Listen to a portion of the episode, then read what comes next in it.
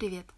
Это «Эмоциональный интеллигент», подкаст про самопознание глазами психолога и никакого булшита. И сегодня я хочу поговорить про то, почему самопринятие не просто позволяет тебе чувствовать себя лучше, но на самом деле делает тебя более эффективным в решении каких-либо задач в твоей жизни. Но прежде чем перейти к этой части, я на самом деле хотела просто сказать спасибо за безумно приятные, теплые слова, которые я читаю в комментариях.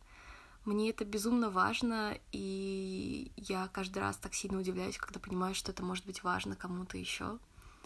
И просто спасибо вам за это. А вот теперь поехали.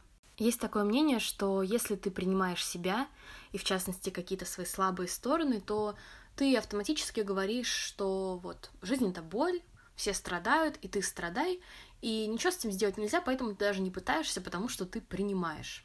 На самом деле, конечно же, нет, это не про эту история, и, как я уже говорила, самопринятие и сочувственное отношение к себе — это ключ к эффективному действию.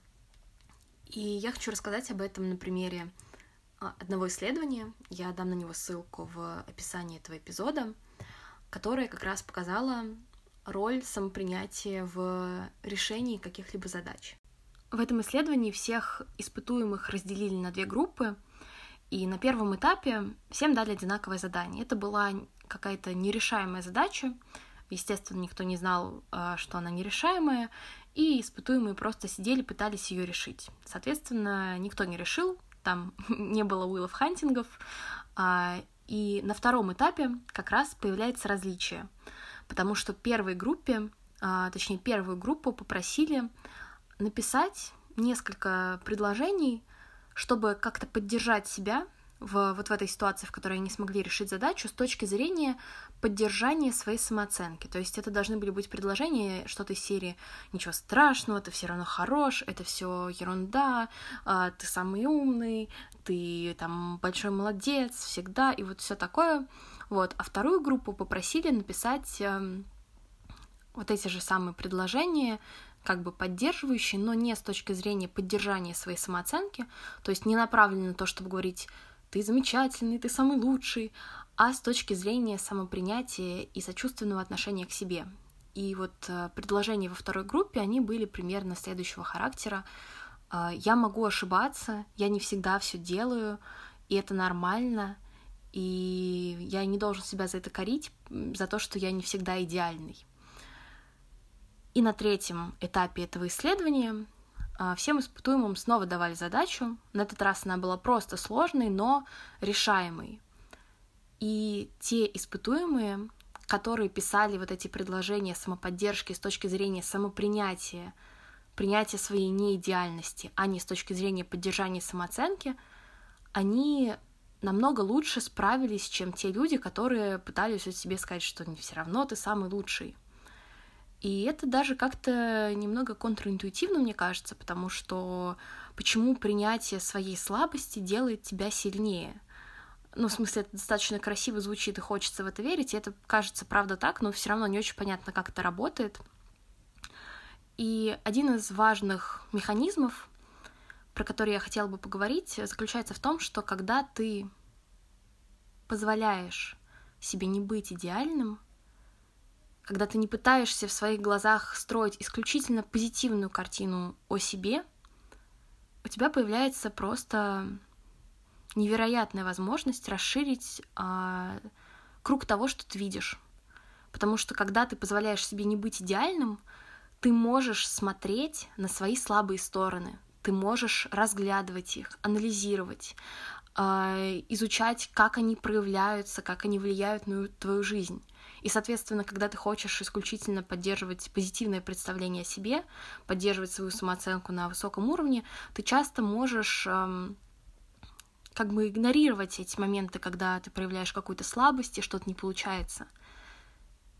И эти моменты, они являются огромным очень богатым, очень ценным источником знания для тебя.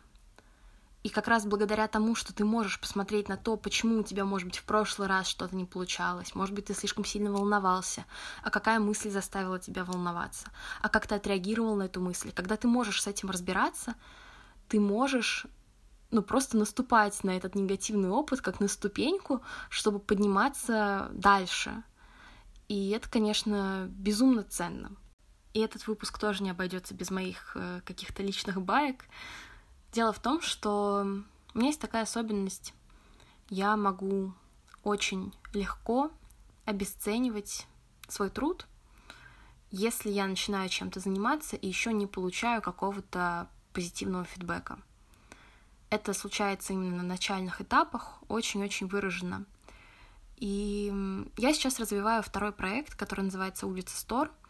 Это мой второй блог, где я пишу про какие-то уроки жизни, которые я вижу в стрит-арте, которые я встречаю в разных городах э, из разных стран. И там тексты, они больше ориентированы на других людей, они в меньшей степени про меня, про мои личные истории. И я там даю еще всякие практикоориентированные штуки. Вот. Но дело в том, что я начала этим заниматься буквально неделю назад, и, соответственно, еще мало людей меня читают, и у меня нет совсем никакого фидбэка. И вот именно в этот, э, в этот момент, в такой ситуации, у меня возникают всякие негативные мысли из серии Ань, кого ты обманываешь? Кому это надо? Ну, что ты там свое время на это тратишь? Вообще там строишь из себя непонятно что, тексты какие-то пишешь. А зачем? И как раз-таки тот момент, что я принимаю, что вот у меня ну, мышление работает таким образом, что у меня просто появляются такие мысли, просто появляются такие негативные мысли. И я знаю много моментов в моем прошлом, когда они тоже появлялись. Но принятие этой части себя, которая такая супер неуверенная в начале и очень, на самом деле, зависит от фидбэка, позволяет мне помогать себе в этой ситуации. То есть я понимаю, что на эмоциональном уровне мне сейчас сложно, потому что, ну, просто, просто потому, что вот, что все я сейчас сказала, все это на меня влияет. Но осознавая ситуацию, я могу переключиться из автоматического режима, когда у меня какая-то мысль появилась, я сразу на нее отреагировала, там, типа, появилась мысль бросить это дело, я бросаю. Из автоматического режима я перехожу в осознанный режим. Я понимаю, что это дело для меня ценно. Я не знаю, куда оно меня приведет. Я не знаю, приведет ли оно кого-то еще куда-то. Но я хочу попробовать, несмотря на негативные мысли. И если бы я не принимала эту часть себя, я бы не смогла найти к ней подход, я бы не смогла найти к ней какой-то ключ, чтобы она не становилась каким-то непреодолимым препятствием на моем пути. И это не отменяет то, что мне сложно с этим, и мне сложно это принимать. То есть принять это не про то, что это такой, да, вообще плевать. Ну, так чаще всего не работает. Но в конечном итоге это вопрос о том, чего ты хочешь в своей жизни и готов ли ты иногда испытывать какие-то неприятные эмоции и все равно продолжать делать. Еще с темой самопринятия очень сильно связана тема перфекционизма, и я недавно давала на этот счет комментарий в подкасте Развивation. Это новый подкаст Сережи Капличного, и я очень советую его послушать. Он классный, интересный, и я оставлю ссылку в описании этого эпизода. С вами был эмоциональный интеллигент, и на сегодня это все. До скорого!